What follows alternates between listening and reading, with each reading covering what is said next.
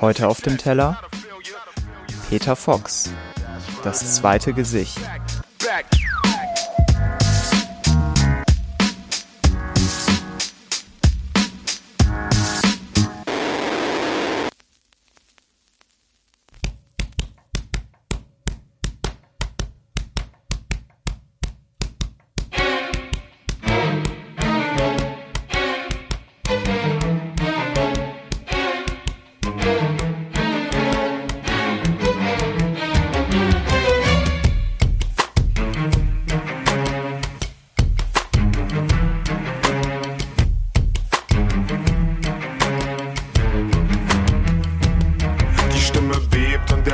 Eis.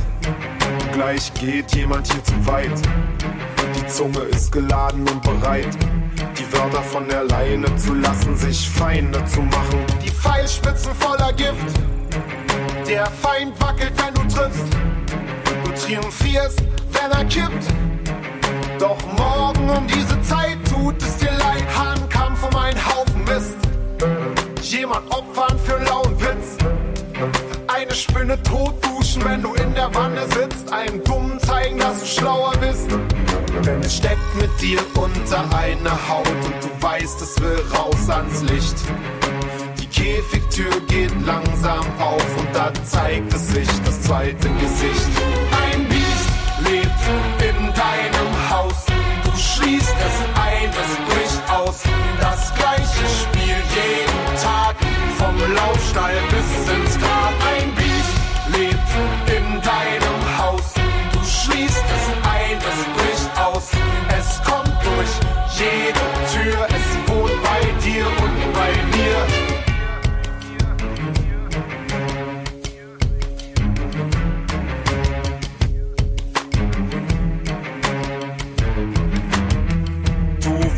Nach vorn, die anderen wollen zurück. Du hast Visionen, doch sie kommen nicht mit. Jemand steht zwischen dir und deinem Glück. Und es macht dich rasend, kannst es nicht ertragen. Guckst dir zu und du hörst dich reden. Du bist grad sensationell daneben. Versuchst vom Gas zu gehen, dein Fuß ist grad gelehnt. Du siehst die Wand und fährst dagegen. Du spielst falsch, um nicht zu verlieren. Dann feiern, als wenn nichts passiert. Dein Gewissen ist betrunken. Die Frau deines Freundes kommt mit zu dir. Es steckt mit dir unter einer Haut und du weißt, es will raus ans Licht. Die Käfigtür geht langsam auf und da zeigt es sich das zweite Gesicht.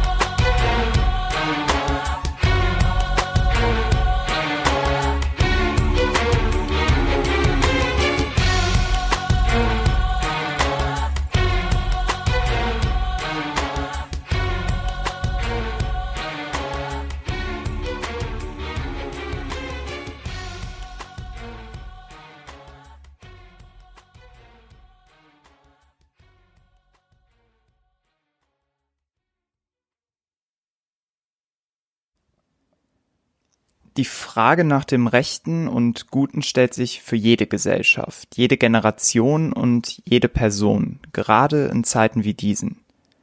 Wir fällen ständig moralische Urteile.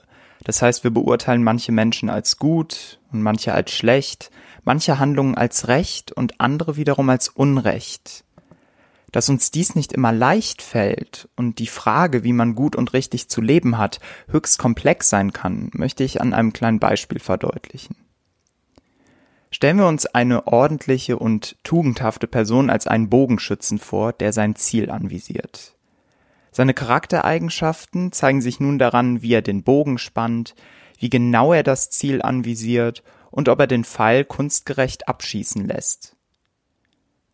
Nun kann es immer vorkommen, dass der Pfeil das Ziel nicht trifft, zum Beispiel weil sich plötzlich eine Windböe erhebt oder eine andere Person ihn ablenkt oder zufälligerweise ein Tier in die Schussbahn gerät. Ich denke, die Pointe ist eindeutig. Wir können Menschen nur für solche Dinge moralisch verantwortlich machen, die diese auch wirklich vollkommen beeinflussen können. Soweit so philosophisch. Wenn Peter Fox in seinem Song nun davon spricht, dass wir alle ein zweites Gesicht haben und in uns ein Biest lebt, welches nur darauf wartet, hinausgelassen zu werden, so müssen wir gleichzeitig die Frage stellen, ob auch wir es sind, die die Macht haben, jenes Biest wegzusperren und dafür zu sorgen, dass es gefälligst in seinem Käfig bleibt. Hm, alltägliche Situationen verdeutlichen, dass häufig Gegenteiliges der Fall ist.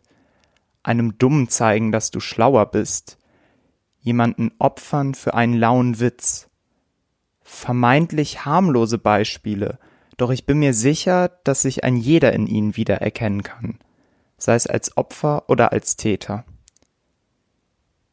Wie oft wollte ich meinem Gegenüber schon beweisen, dass ich intelligenter bin als er, habe mich über eine Freundin oder einen Freund lustig gemacht, um selbst besser dazustehen.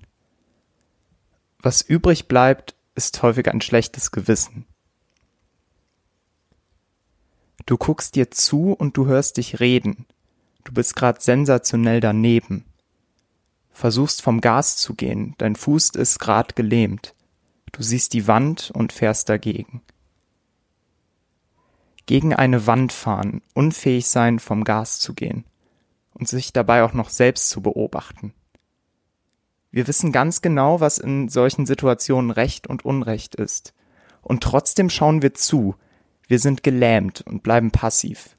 Wir unternehmen nichts. Ich möchte noch einmal zurück zu unserer Ausgangsfrage kommen. Sind letztlich wir es, die die Macht haben, jenes Biest in uns zu bändigen? Ich denke, wir können uns stets bemühen, das Richtige zu tun. Und trotzdem gibt es Augenblicke in unserem Leben, in denen wir das Richtige aus den Augen verlieren, in denen das Biest in uns die Kontrolle übernimmt. Mir persönlich hilft es in solchen Momenten niemals zu vergessen, dass da jemand ist, der auch mein zweites Gesicht kennt, der nicht wegschaut, dem ich mich voll und ganz anvertrauen kann.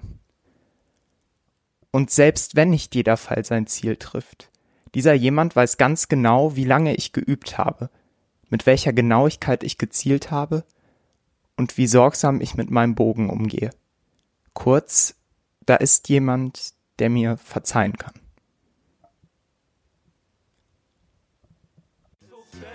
Das war's mit Auf dem Teller.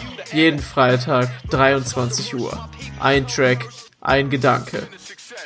Auf Dasein, Spotify, iTunes und überall da, wo es Podcasts gibt.